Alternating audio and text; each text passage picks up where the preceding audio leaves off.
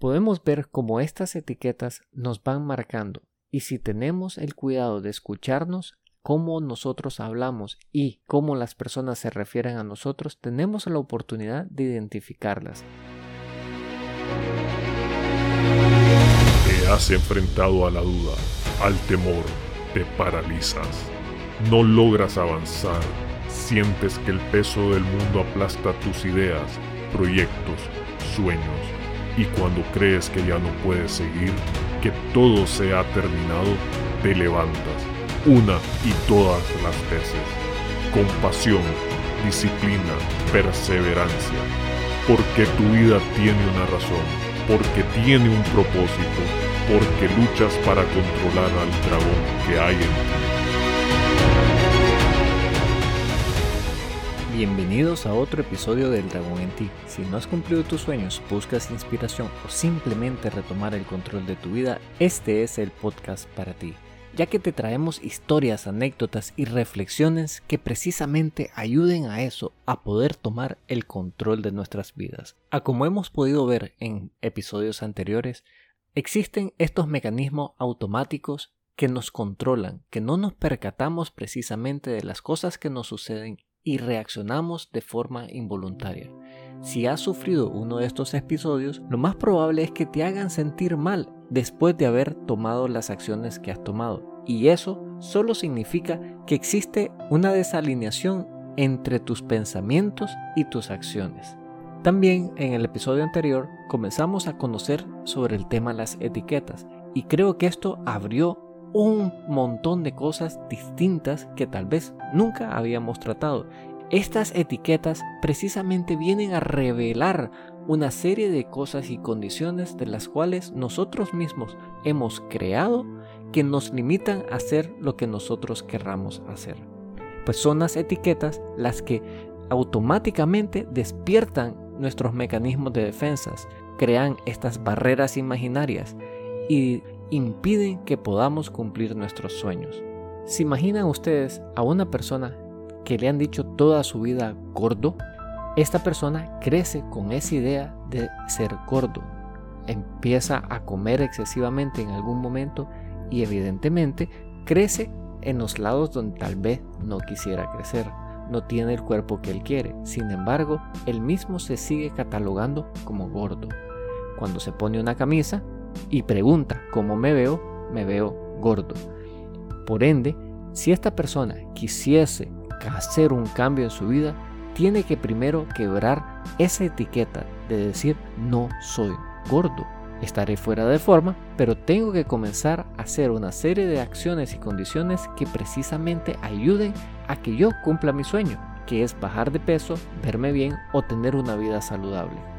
Una etiqueta de esa naturaleza puede marcar la vida de una persona y existen muchos casos donde las etiquetas determinan exactamente nuestras respuestas y condiciones ante la vida. De donde yo vengo, es muy común que las personas o las familias realmente tengan un apodo. Estos apodos pueden ser desde nombres de animales, algunos les dicen cabros, chivos, burros, caballos, en fin, hay de todo, a como otros que les dicen los cojos, los rencos, los locos, y así sucesivamente, de tal manera que automáticamente muchas de estas personas que tienen esos apodos y se identifican con ellos, que es la parte difícil, adoptan conductas y acciones que están condicionadas a esa etiqueta. Imagínense que un grupo se da a conocer como los chivos y toditos los chivos resultan ser ladrones. Alguien que viene de ese lugar o de ese barrio o de ese grupo automáticamente es asociado como una persona de poca confianza, una persona que viene a agredir o abusar de otras por simplemente la condición específica de ser parte de un grupo que se ha denominado ladrones. No quiero generalizar porque generalizar también es una acción involuntaria que nosotros tenemos.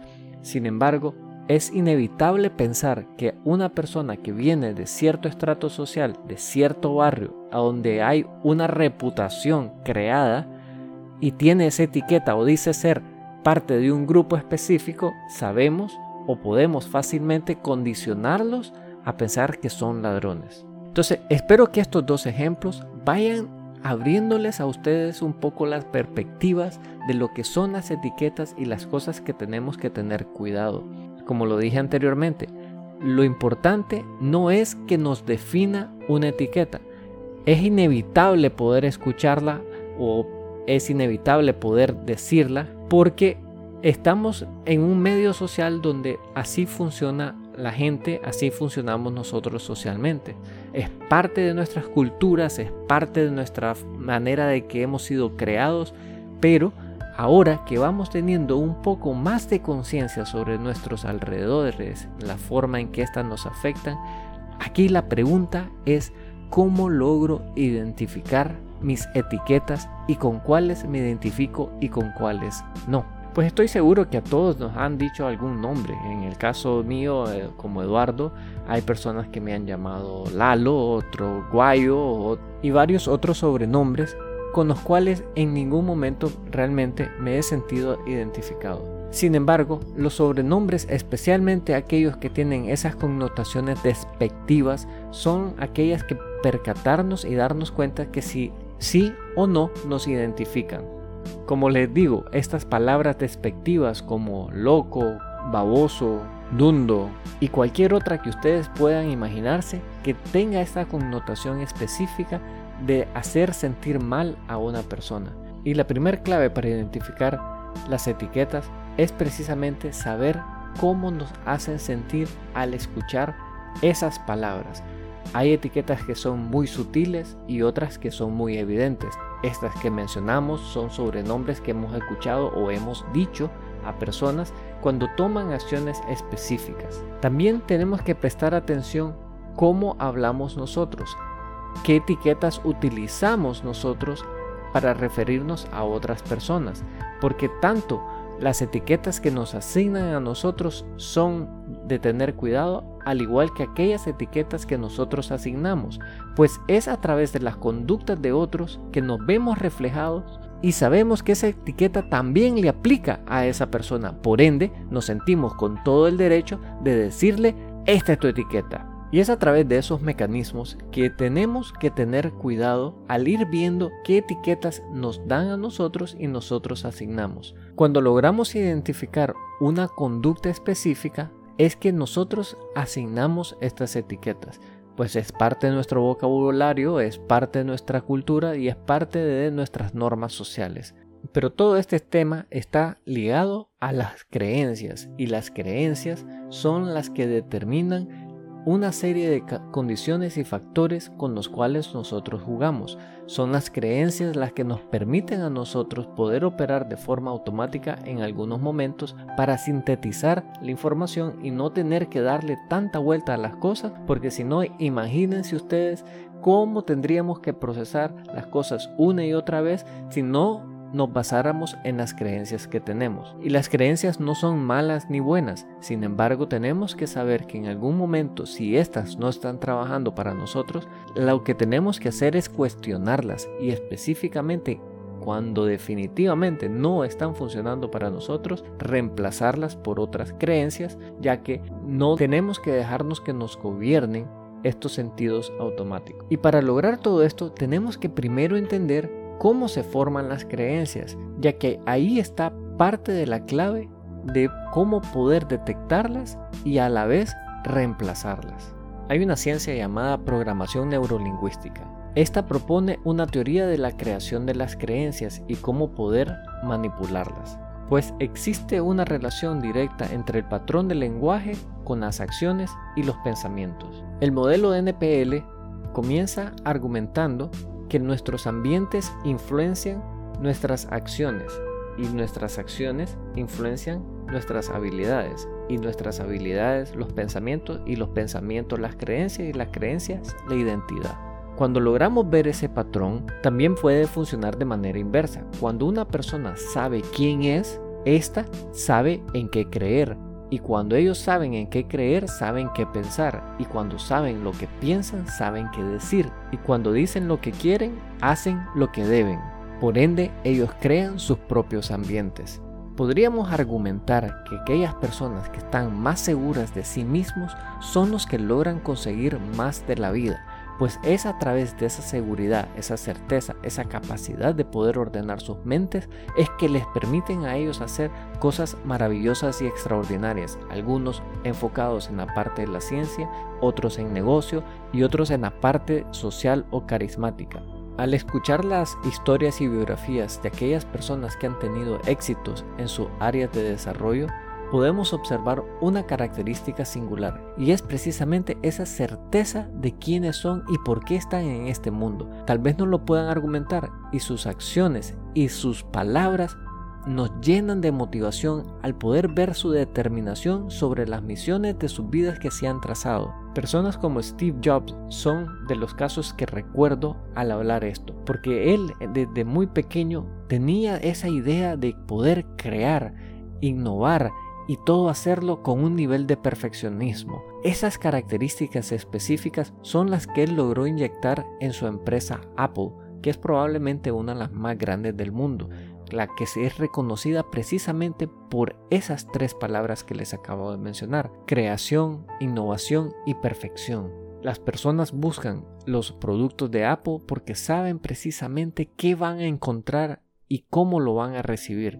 Han logrado transmitir su mensaje de una manera clara y concisa a través del tiempo y sus acciones vienen validando precisamente lo que prometen. Y así existen varias otras personas, desde Mohammed Gandhi, que es reconocido por la parte carismática y social, a como otras personas que se han destacado en las líneas de negocio o la ciencia en sí misma. Podríamos pensar que ha sido su determinación, su decisión, su perseverancia elementos fundamentales y creo que sí tienen un peso, pero más importante es tener un objetivo claro y saber que ellos tienen todo lo necesario para poder cumplirlo. Es cuestión de tiempo para que encuentren la forma y así lograr cumplir sus sueños. También no quiero decir que estas personas lo tienen todo en sus vidas, pues también hemos conocido dentro de sus biografías ciertos desbalances y es cuando existe un desbalance en tu vida que logramos identificar áreas donde hay sufrimiento, ya sea que te enfoques mucho en la mente, en el cuerpo o en el alma, si no hay un balance claro entre estos tres elementos, tendrás algún problema o deficiencia que se mostrará a través de tu sufrimiento o tu incapacidad de poder relacionarte con la gente o el aislamiento que sufres precisamente por no poder acoplarte. Aquellos que tienen esa tendencia de darle muchas vueltas a las cosas, ser muy perfeccionistas, ser, ser detallistas, son tildados de arrogantes. Aquellos que son muy humanitarios, muy caritativos, son, son etiquetados por ser seres emocionales. Y aquellos que son muy enfocados en las tareas, en, el cuerpo, en el desarrollo físico, son considerados muy rígidos. Y así podemos ver cómo las etiquetas, las creencias, vienen jugando un papel fundamental. Cuando nosotros tenemos acciones que nos vemos identificados con cualquiera de nuestras áreas de balance elementales, es otra pista para saber qué tipo de etiquetas tenemos. Y también nos deja saber en cuáles áreas de la vida deberíamos de trabajar. Y aquí quisiera aprovechar un pequeño comercial y es este tema de balance lo podemos conseguir a través de las rutinas holísticas. Los jueves publicamos en Instagram, en el dragón en ti, ciertos elementos de las rutinas holísticas que puede ser que te ayuden a precisamente crear ese balance.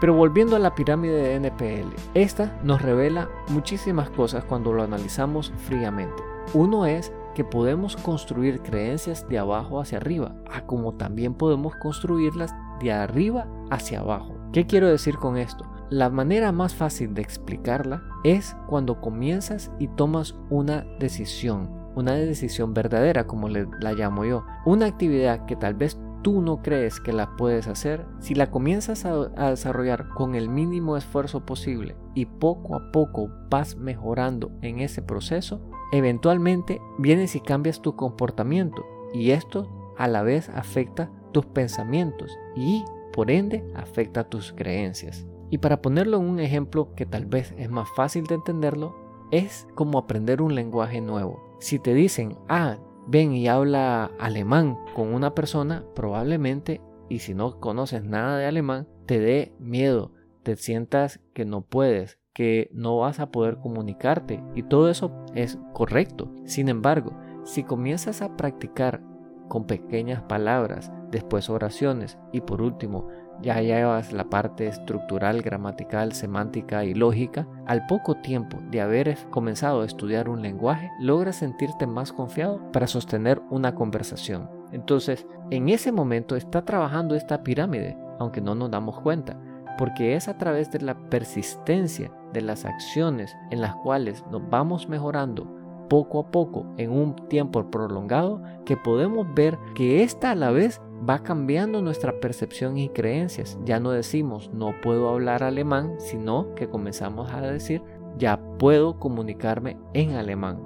Y he notado que en las cosas que tienen que ver con las partes prácticas, las partes de hacer, cuando comenzamos a hacer este proceso, pequeños incrementos, pequeñas tareas que nos van sumando hacia un resultado más grande, tiene un impacto positivo y lograble de alcanzar. Pero si tienes un problema de la parte opuesta del triángulo, que es la parte de identidad, es decir, creer que no lo puedes hacer, también puede influenciar automáticamente tus creencias. Pues el simple hecho de decirte no puedo, te estás limitando a poder probar y hacer. Hay muchos que le llaman la fuerza de voluntad, pero realmente yo considero que es falta de identidad. Una persona que está queriendo dejar de fumar, por ejemplo, él, aunque él vaya a ambientes y se diga no quiero fumar, no quiero fumar, no quiero fumar, puede ser que le cueste mucho más ante aquella persona que dice yo no soy fumador. Al yo decirme a mí mismo no soy fumador, por ende no buscaré aquellos lugares que me incentiven ese vicio. Tampoco me dejaré seducir por la propaganda y evitaré el contacto con el cigarrillo. Cuando las personas se dicen a sí mismas yo no soy fumador, tienen una mayor probabilidad de no volver a tomar el cigarro. Y no solo es decírselo, es realmente adoptar la conducta de una persona que no fuma. Yo he escuchado varios cuentos de personas que han precisamente cambiado sus actitudes y comportamientos con el hecho de poder decirse a ellos mismos, yo no soy tal y más bien soy esto. Porque cuando cuestionamos a nivel de identidad, ¿es acaso que tú no eres eso que dices ser? Crea algo internamente de conflicto y que causa el dolor y uno mismo dice, yo no voy a adoptar esa conducta, yo no voy a evitar ese tipo de cosas. Sé que estamos entrando en un campo que es muy profundo en relación al pensamiento, porque no necesariamente lo podemos comprender con simples palabras o uno que otro ejemplo que yo dé. Es hasta que experimentas estos procesos que comienzas a darte cuenta que realmente funcionan. Puedes escuchar los cuentos de las personas que te dicen lo que hicieron. Y es donde generalmente volteamos la vista, es decir, preguntamos qué hiciste para poder hacer ese cambio, qué tuviste que hacer para conseguir ese objetivo, qué lograste cambiar en ti para hacerlo. Y algunos te hablarán de sus hábitos, algunos te hablarán de las cosas que han tenido que dejar, pero rara vez te dirán el por qué lo hicieron. Y el por qué lo hicieron es lo que revela específicamente la motivación intrínseca que les ha permitido hacer todos esos cambios. Ya sea que el cambio haya provenido de abajo hacia arriba, es decir, tomando pequeñas acciones de manera incremental y progresiva, o bien habiéndose puesto la determinación de adoptar una identidad distinta a la que ellos tenían en su pasado. Hay una serie de anime que siempre me cautivó y era Samurai X. Probablemente no todos la hayan visto o escuchado de ella. Samurai X tiene que ver con un personaje llamado Kenshi, quien decide dejar de ser samurai como tal y más bien volverse un vagabundo. Esto tras haber sufrido una serie de eventos traumáticos en su vida y haber matado a un montón de gente, que él toma una decisión de convertirse en el vagabundo. Inclusive, parte de la emblemática de la serie es que él, al tomar esa decisión, cambia el estilo de espada y usa una espada sin filo. Sin embargo, eso no le impide a él poder proteger a sus seres queridos, que es precisamente el plot de la serie. Curiosamente, la serie arranca no cuando comenzamos a descubrir que él tenía una vida anterior, es decir, no comenzamos, no conocemos al personaje por ser ese elemento sanguinario. Muchas personas que se van dando cuenta quién es él en la serie, lo van precisamente tratando de recordar esa época sangrienta que él vivió en su vida pasada. Sin embargo, él pasa la serie en una lucha constante para no retornar a esa vida y volver a matar. El personaje toma una decisión de no volver a matar nunca. Y por ende, el uso del tipo de espada que usa es una acción específica que está alineada con su creencia. Aunque en la serie nunca se ve su pasado y esta está en otros elementos de la saga que son suplementarios a la serie original, pero con solo escuchar los relatos de ciertos personajes que van tratando de recordarle a él sus acciones anteriores, podemos ver la determinación que él tiene cuando tomó su decisión. Y así, él ha cambiado su mentalidad, sus pensamientos y sus creencias para adoptar un nuevo modelo de vida. Y así escuchamos también casos de personas que después de un evento traumático toman una decisión y hacen cambios radicales en su vida. Aquellos que tal vez no tenían ese acercamiento espiritual hoy se vuelven hasta líderes de iglesia o hacen elementos caritativos increíbles como hay otros que descubren sus misiones y propósitos de vida. Aunque ustedes ya saben que yo el tema del propósito lo veo como algo que podemos descubrir sin necesidad de caer a esos elementos de sufrimiento. Sin embargo, esos son temas que ya hemos tocado y probablemente los hablaremos en más detalles en próximos episodios. Pero volviendo al tema, al tema de las creencias, volviendo al tema de las etiquetas, podemos ver cómo estas etiquetas nos van marcando y si tenemos el cuidado de escucharnos, cómo nosotros hablamos y cómo las personas se refieren a nosotros, tenemos la oportunidad de identificarlas. Si estas etiquetas no nos están ayudando, tenemos que encontrar el nivel de creencia que está afectando nuestras vidas. Y para hacerlo, determina qué nivel de sufrimiento tienes, es decir, qué es lo que te molesta realmente, cómo te está afectando a nivel de identidad. Para hacer el cambio, comienza haciendo actividades específicas que vayan formando tu nuevo nivel de creencia y así alterando tu identidad. También, si lo puedes lograr, haz una decisión profunda en tu vida y busca cómo adoptar una identidad nueva. Esta identidad a la vez revelará nuevas acciones que estarás tomando diariamente para reforzar tu nuevo yo. Como todo esto, sé que suena más fácil decirlo que hacerlo, pues precisamente las palabras es fácil decirlas y son las acciones las que realmente determinan si hemos tomado las decisiones o no. Pues es ahí donde nos se revela el nivel de compromiso que hemos adquirido con nosotros mismos para hacer los cambios que nos hemos propuesto. Muhammad Ghani tenía una frase que para mí resume todo esto y es cuida tus pensamientos porque se convertirán en tus palabras Cuida tus palabras porque se convertirán en tus actos.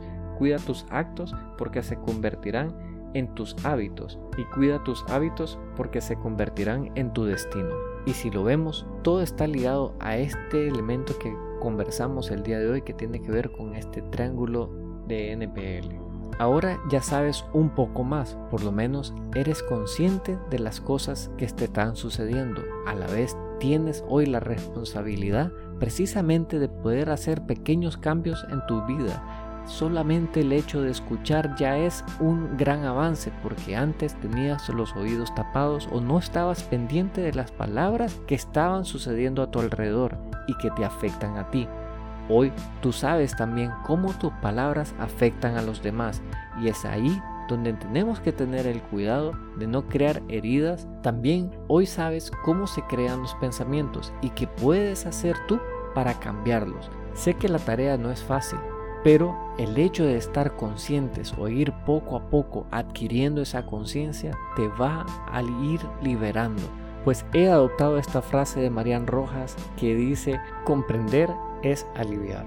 A medida que nos vamos conociendo, nos vamos entendiendo y al entendernos nosotros vamos entendiendo a los demás. Por ende, dejan de existir un montón de cosas que antes tal vez nos daban miedo, temor o culpa. Y al haber eliminado o apaciguado esas emociones, podemos elevarnos a un estado de paz y felicidad. Ah, como otra frase de Marian que tiene que dice que la felicidad verdadera no está en tener, sino en ser.